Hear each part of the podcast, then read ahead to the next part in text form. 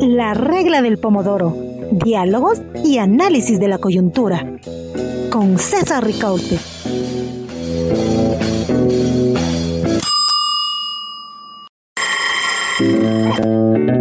La regla del pomodoro. Diálogos y análisis de la coyuntura. Con César Ricaute.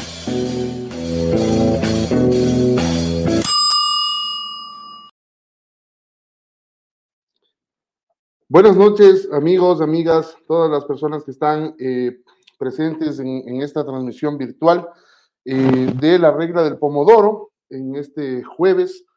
Eh, es importante el tema que vamos a tratar. Estamos cada vez más cerca de la, segunda vuelta electoral en las elecciones anticipadas de Ecuador. Y hoy reemplazo a, a César en el programa. Yo soy Alexis Serrano, editor de Ecuador Chequea. Y precisamente el tema que nos convoca es la desinformación. Vamos a conversar esta noche, en tenemos dos invitadas de, de, lujo. En primer lugar, vamos a conversar con Tania Orbe. Ella es eh, periodista y se hizo periodista por curiosa.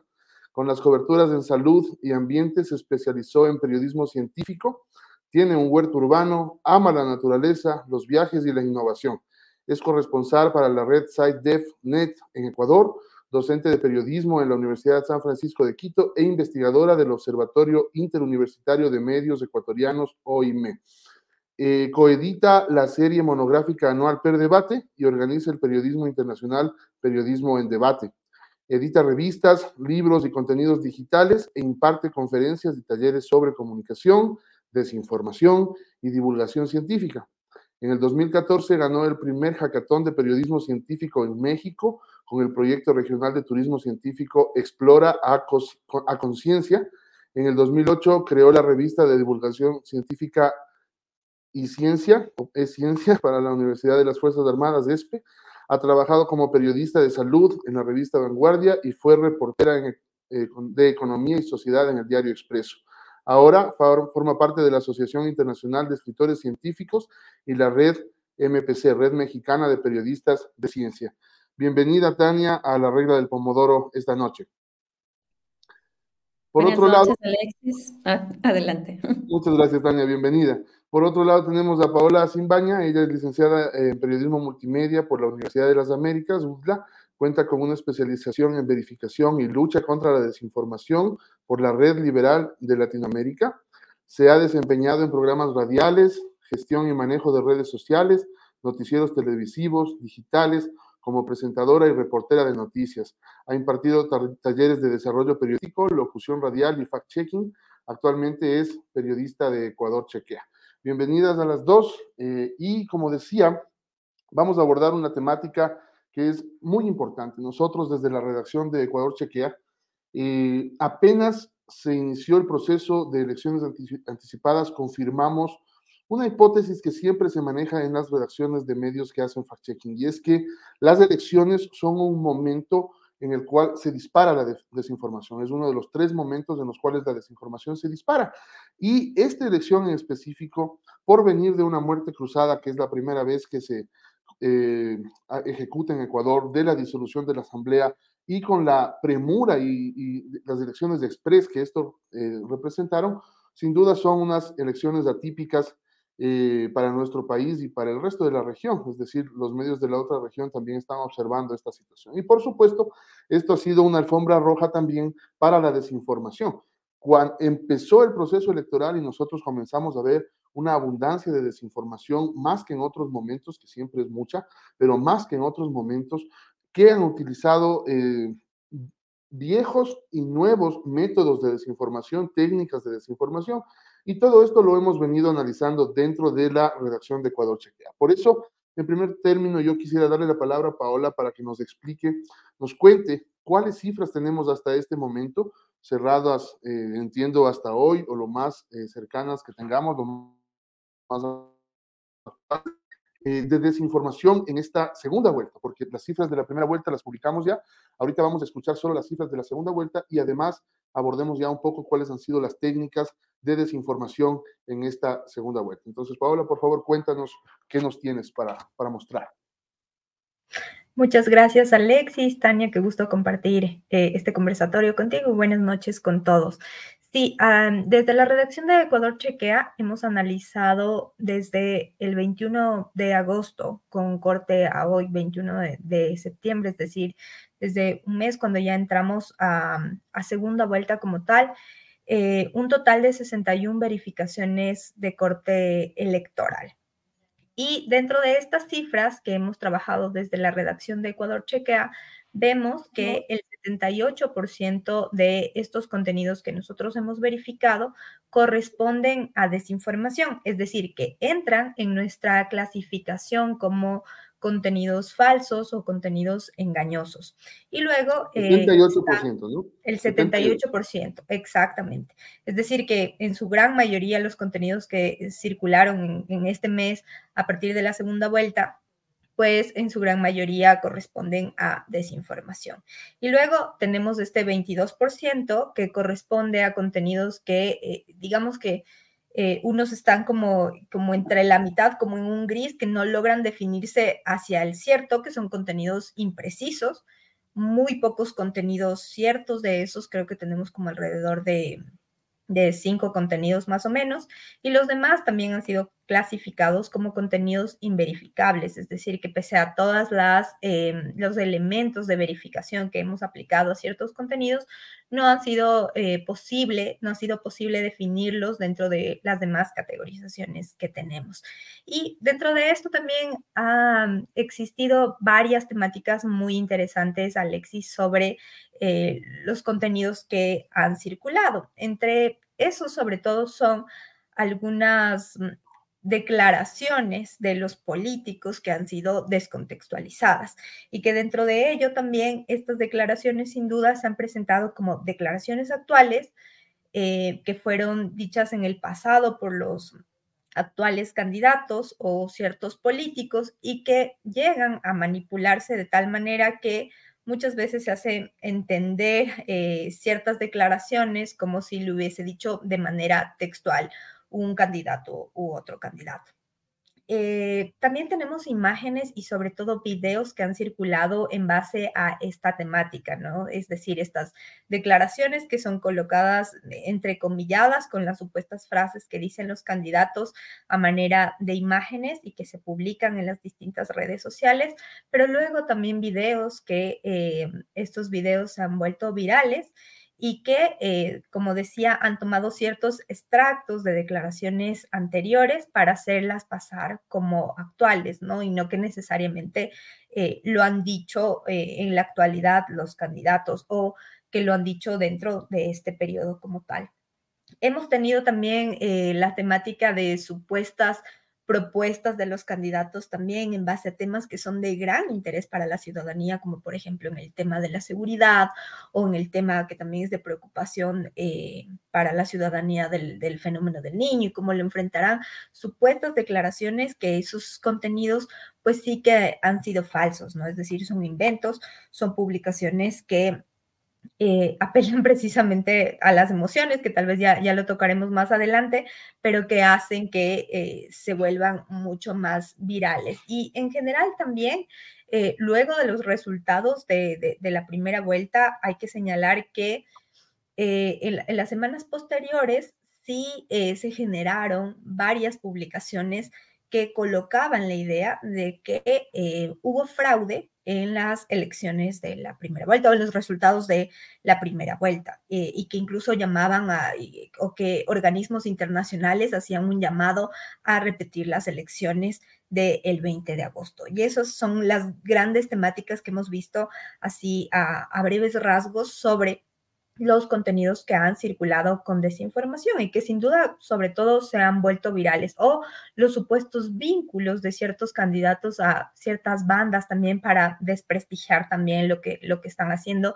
Esa es una de las grandes temáticas que hemos visto en, esta semana y en la semana pasada.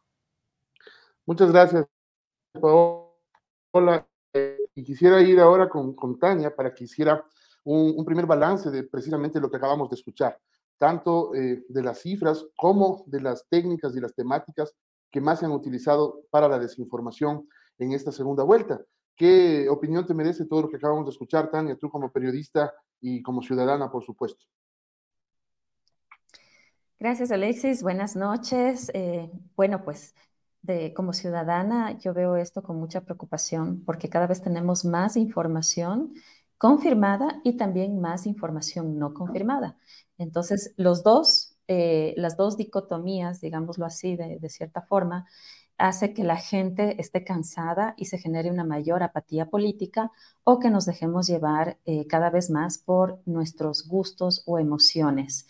Eh, además, los algoritmos eh, calculan de forma automática la información que, entre comillas, queremos ver, pero no estamos viendo lo que debemos ver.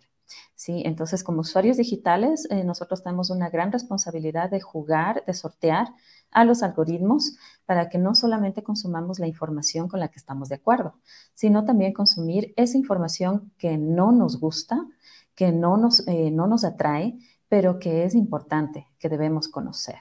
Y esto pasa por un proceso de alfabetización digital básica, que debe empezar desde la escuela, incluso, con, con los niños, adolescentes y luego los adultos, ¿sí? Entonces, eh, cada uno de nosotros tiene que convertirse en un fact-checker de la familia, de los grupos de amigos, porque el trabajo periodístico se vuelve eh, mínimo, ¿sí? o no llega, o no llega a tener el alcance que se requiere para enfrentar la desinformación.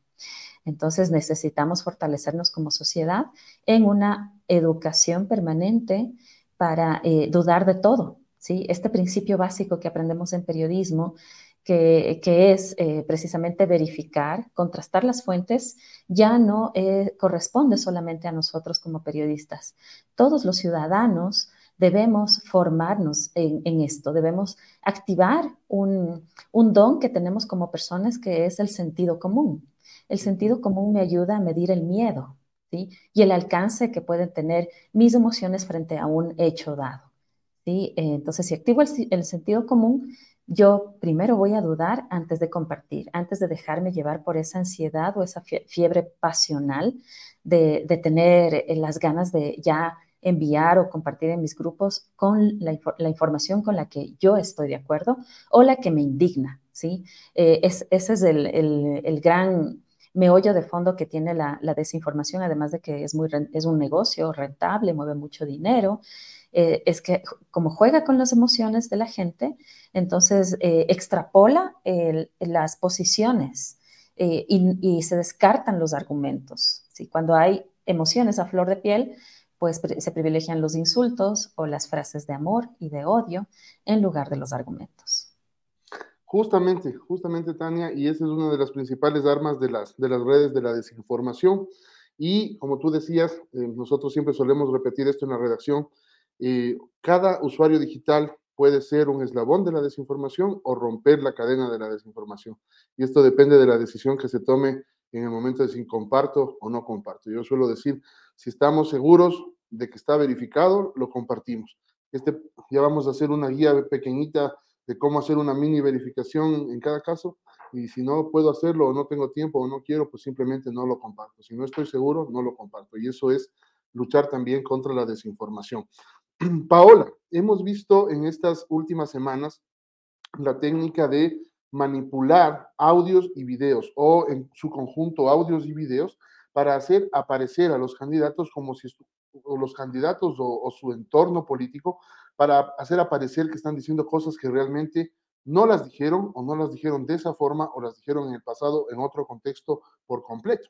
Hay dos ejemplos y uno de cada lado para mantener el equilibrio cuando en el caso de la candidata vicepresidenta del, de la Alianza ADN, decían que había dicho que estaba en contra de la, de la dolarización y que esa no era el camino para el país, cuando en realidad en su intervención hasta dijo que la, la dolarización nos dio estabilidad y ella estaba hablando en el pasado sobre el patrón oro, es decir, estaba muy manipulado el tema. Y del otro lado, asimismo, se intentaba decir que el, el correísmo, el, el expresidente Correa, y la candidata González habían eh, en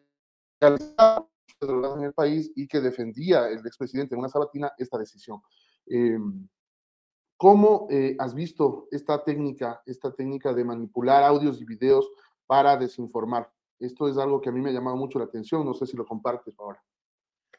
Sí, sí, Alexis, en efecto, em, creo que es algo, no sé si nuevo, pero que sobre todo ahora en esta etapa electoral eh, anticipada, lo hemos visto que lo han usado muchísimo como estrategia de desinformación.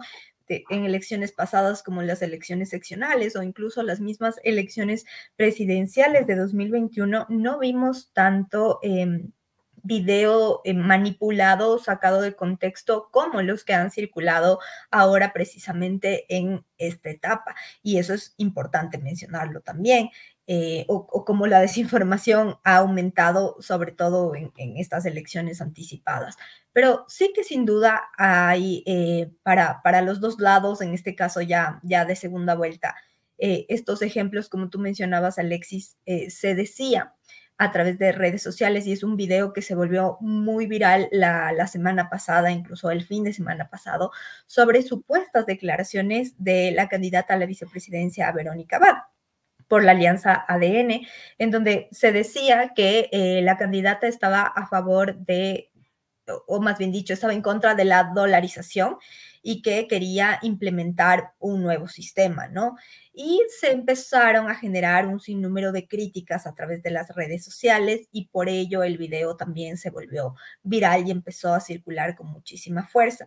Y claro, cuando nosotros realizábamos la verificación, veíamos que eran unas declaraciones que en efecto se habían dado, pero no en, el contexto en el que se mencionaba en la publicación. Primero, eran declaraciones antiguas desde un poco más de, hace un año atrás, si, mal no recuerdo, pero que eh, también, justo como lo mencionaba Alexis, eh, la candidata Abad se refería al patrón oro y desde ahí hacía una pequeña comparación de cómo eh, se podía posicionar dentro del sistema financiero, pero no textual, no de manera textual, decía que estaba en contra de la dolarización. Eso como un ejemplo que se volvió muy viral. Y luego del otro lado también, hoy incluso lo vimos, no con un video, sino, como yo decía ya también, con una imagen, por ejemplo, de una supuesta declaración del expresidente Correa, en donde eh, supuestamente había manifestado que van a ganar las elecciones y que de llegar a ganar pues eh, él regresará al país y automáticamente se eliminarán los procesos que tiene en su contra. Eh, y estas declaraciones son descontextualizadas porque, como repito, pues no se dicen de manera textual, pero se manipula de tal manera las declaraciones que dan en el pasado y que aparte no son declaraciones eh, actuales, sino que corresponden a otros contextos. Y eso es importante que la ciudadanía pueda conocer para que sepa precisamente el momento en el que se dijo esas declaraciones y cómo se, se, lo dijo, ¿no? Eso es importante.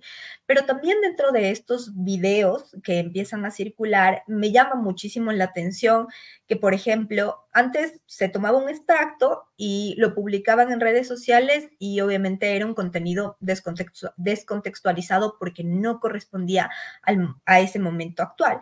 Pero hoy lo que hacen es tomar extractos o clips de ciertas grabaciones y acomodarlo de tal manera que hacen parecer que eh, los políticos estuvieran diciendo ciertas declaraciones que no lo dicen eh, de la manera textual en lo que aparece en las publicaciones. Entonces, sin duda, eh, hay que tener esto que yo digo como una, una voz de alerta o estar alerta frente a este tipo de publicaciones Em, revisar qué, qué, es lo que han dicho recientemente para poder tener ese, ese criterio frente a estas publicaciones que circulan, pero sobre todo para ver que lo manipulan y lo hacen con este claro objetivo que tiene la desinformación, ¿no? De engañar a los ciudadanos, de eh, manipular estos contenidos para hacer parecer otra cosa. Y eso, como decía yo antes, eh, es algo que no lo habíamos visto con tanta fuerza en elecciones pasadas y que hoy eh, por hoy se ha eh, repetido con un número de publicaciones em, extremadamente altas y que han circulado en todo tipo de formatos, sea en video o sea en imágenes. Muy bien. Tania, este, una de las cosas que atención a nosotros es, eh, viéndolo en retrospectiva, cómo la desinformación también puede ser un medidor de lo que sucede en la elección. ¿A qué me refiero? Eh, al inicio de la primera vuelta no encontramos nada o prácticamente nada de desinformación, por ejemplo, contra el candidato Daniel Novoa. Pero apenas se conoció que Daniel Novoa pasaba la segunda vuelta, es decir, el domingo 20 de agosto fueron las votaciones y el lunes 21 por la mañana estábamos ya inundados de desinformación en contra de, Daniel Novoa. Entonces, se vuelve la desinformación también un actor político, un arma política eh, para atacar o para posicionar una candidatura. Te pregunto esto porque hay que entender también los riesgos, ¿no? En, situaciones normales ya la desinformación es un riesgo para la democracia, pero en situaciones como estas, tan delicadas de este tipo de elecciones, ¿cómo puede perjudicar al electorado el estar en este mar de desinformación? Así es, Alexis, tú acabas de poner un ejemplo muy tangible. Y si volvemos a la primera vuelta, eh, nadie sabía quién era Bolívar Armijos hasta que lo vimos en el debate, ¿sí? y, alrededor de su participación del debate presidencial tuvimos una ola de memes y desinformación y se convirtió, se convirtió Bolívar Armijos en un candidato distractor. Eh, y luego tenemos en escena a mm, Daniel Novoa y Luisa González en segunda, en segunda vuelta y se convierten ellos en el foco central tanto de información como desinformación. Y yo quiero insistir en que la información oportuna es tan trascendente para una sociedad democrática que puede incluso salvar vidas. Eso significa que del otro lado, la desinformación tergiversada, que puede ser mitad falsa, mitad verdad, cambiado de contexto, como los ejemplos que nos, eh, nos explicó Paula, puede también matar. Y matar en el sentido literal, no solamente emocional. ¿sí? Y hemos tenido ya casos de eso, los hemos vivido como ecuatorianos, como ciudadanos en los dos paros nacionales que hemos tenido. ¿sí? Eh, entonces, hay que tener muchísimo cuidado con la información que nosotros compartimos, ¿sí? Eh, en no dejarnos llevar por nuestras emociones en, la primera, ¿sí? es, eh, no hay que ser pasionales, ¿sí? Hay que ponernos a sangre fría, ¿sí? Mm. recordando el título de Truman Capote, ¿sí? Mm. con la mente fría, ¿sí? con la mente fría para tomar decisiones adecuadas. Porque incluso el, mostrarnos muy pasionales frente a los candidatos, que en este momento ya eh, nos queda prácticamente menos de un mes para votar, eh, eso va a hacer que nos generemos más enemigos, que terminemos relaciones afectivas con familia, amigos, ¿sí? Eso puede pasar. A flor de piel eh, eh, bullen las emociones y nos traicionan, ¿sí? Nos traicionan nuestras palabras, nuestros actos. Eh, es, esa es una, recomendación fundamental como ciudadanos. ¿Cómo empezar a, reconocer? primero hay que respirar un poco, ¿sí? el, primer, el primer paso es respirar y, y tener esa alerta, ese chip encendido y, ahora tenemos muchos mecanismos a, través de Internet para hacer una búsqueda rápida en tres segundos de dónde se ha publicado eso. ¿sí? Verificar, empezar a dudar, ¿no? ¿Qué cuenta es esta? ¿Sí? Como, ahora además tenemos ataques en, WhatsApp, por ejemplo, ¿no? Eh, si me llaman de un número desconocido, yo no lo contesto. Si me mandan un mensaje ofreciéndome eh, que me voy a ganar un iPhone y que tengo el trabajo de, para ganar mil dólares diarios, estoy dudando, ¿no? Entonces, de la misma manera debo dudar de discursos de candidatos que yo no he escuchado en este proceso eh, electoral reciente, eh, rápido, que la inmediatez nos puede traicionar en el momento de decidir. Y justamente como para profundizar en esto último que acabas de decir, Tania, yo quisiera pedirle a Paola que ella, siempre tiene una brevísima eh, guía para no caer en la desinformación y quisiera que le explicara a la audiencia de esta noche. Ella incluso precisamente para, el, para la serie monográfica de Per Debate escribió un, artículo que lo vio Tania también y que se tituló Pensando como tóxica, ¿no? Eh, una breve guía para el fact-checking si quieres mencionar por qué la explicación en ese sentido, para que se entienda el titular, pero más que nada, cómo miro en ese momento para no caer en la desinformación. O sea, yo como ciudadano, usuario digital, ¿qué debo hacer para ser un usuario digital responsable?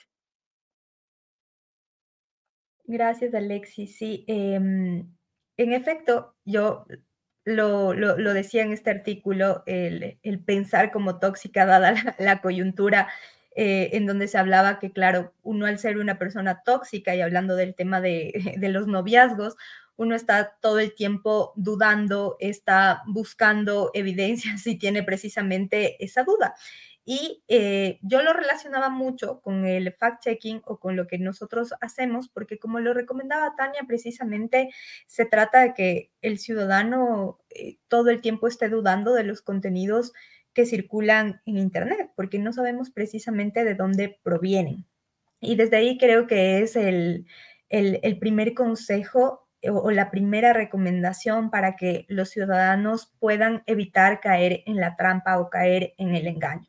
Hay que dudar de todos los contenidos que nosotros recibimos, de eh, eh, distintas plataformas de mensajería instantánea, como pueden ser WhatsApp, como puede ser Telegram, pero también de los distintos contenidos eh, que circulan a través de las distintas redes sociales y que no solamente llega a una o a otra. Por ejemplo, ahora vemos desinformación publicada en formatos de videos cortos como en TikTok, pero también hay publicaciones que eh, empiezan a circular con fuerza en Facebook, en, X, llamado antes Twitter, eh, y, y que empiezan también a circular en distintos formatos, ¿no? Para precisamente apelar a esas emociones eh, que nos genera esa publicación. Entonces, mi segunda gran recomendación luego de dudar de todos los contenidos es también fijarnos en la emoción que nos provocan esos contenidos o estas publicaciones. Si a nosotros, por ejemplo, nos genera temor, nos genera miedo, nos genera sorpresa, indignación o enojo, estas grandes emociones que, mueven las pasiones, como decía eh, Tania, es necesario dudar y, levantar esta, esta alerta de, sospecha de los contenidos y, pensar que tal vez este contenido que estamos viendo, sea un video, sea una cadena de texto, sea una imagen, puede ser un contenido que eh, tenga desinformación. Entonces, Luego hay que también eh, preguntarnos siempre quiénes están detrás de ese contenido, es decir, quiénes son los autores, eh, porque si un contenido no tiene una firma, entonces, ¿quién se hace responsable de esa información que yo estoy consumiendo? Es indispensable también desarrollar ese pensamiento crítico frente a estos contenidos que nosotros estamos todo el tiempo viendo a través de Internet. Y fijarnos también en la fecha de publicación, porque como ya lo explicaba con estos ejemplos, mucha de la desinformación que circula suele ser desinformación descontextualizada o que en, su defecto, por ejemplo, se utilizan ciertos contenidos eh, que son reciclados. Hay algo que yo llamo que la desinformación es cíclica, es decir, que eh, se activa en cierto periodo, luego vuelve y empieza a girar, los generadores de desinformación llegan a la audiencia y la audiencia lo empieza a compartir y terminamos en, en el mismo círculo. Y entonces es necesario preguntarnos ahí cuál es el contexto de esa publicación que yo estoy viendo, fijarnos en la fecha, siempre va a ser de vital importancia. Pero también ya lo recomendaban acá en el programa, creo que los ciudadanos, eh, más que convertirse eh, en fact-checkers, creo que sí deberían tener esta responsabilidad de verificar los contenidos, darnos un pequeño tiempo para hacer una búsqueda rápida, por lo menos en Google, y saber si es que esa eh, supuesta información que yo estoy viendo a través de redes sociales es una información veraz, si ha sido publicado por algún medio, eh, para que nosotros podamos confiar en esa información. Son como estos pequeños consejos básicos que sin duda a nosotros eh, nos van a dar una claridad sobre Em, a qué corresponden estos contenidos que estamos viendo en redes sociales. Y si me da em, pereza tal vez hacer todo este proceso como ciudadano común por hoy en día la inmediatez que tenemos a través de las distintas redes sociales. Es mejor no compartir el contenido si es que yo no estoy seguro de que ese contenido es información certera. Y así evitamos em, ser parte de la cadena de la desinformación y que ese contenido se haga viral y llegue a muchas más personas, porque recordemos que a través de Internet em, eh, eh, e, este elemento, estos contenidos pueden llegar en un minuto a dar la vuelta al mundo y se pueden convertir en, tendencia o ser virales. Y entonces muchas más personas van cayendo en ese tipo de contenidos con desinformación. Y eh, por ello, como les decía, la gran recomendación, dudar siempre de todos estos contenidos. La duda es la principal recomendación de nuestras dos invitadas y sin duda, sin duda alguna, hay que dudar de todo lo que tenemos y lo que vemos en Internet. Eh, desde Fundamedios colocan siempre en sus redes sociales una encuesta entre los usuarios de las redes sociales, que no es una encuesta, por supuesto, hecha ni técnicamente, ni es, un sondeo de opinión en las redes sociales de Fundamedios. Y quisiera la opinión de Tania con las cifras de esta semana, que decía la pregunta, antes de compartir información, ¿usted se asegura de que sea verificada? Y el 90% de la gente nos dijo que sí se asegura de que sea verificada. Y a mí me encantaría que sea así, pero yo yo, por ejemplo, dudo. Entonces, no sé si es que aquí hay, no sé, Tania, ¿qué crees tú? No sé si hay un voto vergonzante, ¿no? O sea, como que la gente no va a decir, sí, yo comparto sin verificar. Pero bueno, no lo sé. Esto es un sondeo de opinión. El 90%, 9 de cada 10, ha dicho que sí se asegura. ¿Qué crees tú, Tania? Dudar de todo, así que también dudo de esos resultados, por supuesto. Eh, y, creo que eh, también eh, la respuesta corresponde a una falta de identidad. ¿sí? Probablemente ese 90% cree que en verdad sí verifica. ¿Por qué? Porque me mandó mi primo, me mandó el audio, me mandó el video, mi amigo, mi primo, lo recibí en el grupo de WhatsApp, del chat del colegio, y allí solo se comparte contenido fidedigno. ¿Sí? Entonces, creo en mis fuentes de confianza, que, son eh, parte de mi círculo íntimo, ¿no? Mis amigos y mi familia. Entonces, el proceso de verificación probablemente está mal entendido, ¿sí? O porque eh, o todavía seguimos creyendo, o sea, ya prácticamente 50 años después, mucha gente todavía cree que lo que está en Internet es cierto, todo lo que está en Internet es cierto solo porque aparece en pantalla, ¿sí? Y, tenemos que salir de ese paradigma y más aún ahora en este año de, gran debate por la inteligencia artificial, ¿sí? No porque está en una página web, en una red social, no porque haya video, no porque haya audio o esté una foto, incluso muy, muy bien montada, yo puedo decir que eso existe y que es totalmente cierto, ¿sí? Eh, no porque no lo vi con mis propios ojos. Solo puedo creer, realmente solo puedo creer en lo que yo haya constatado con mis ojos en el lugar de los hechos. Mientras no haya sido así, todo lo demás es sujeto de duda.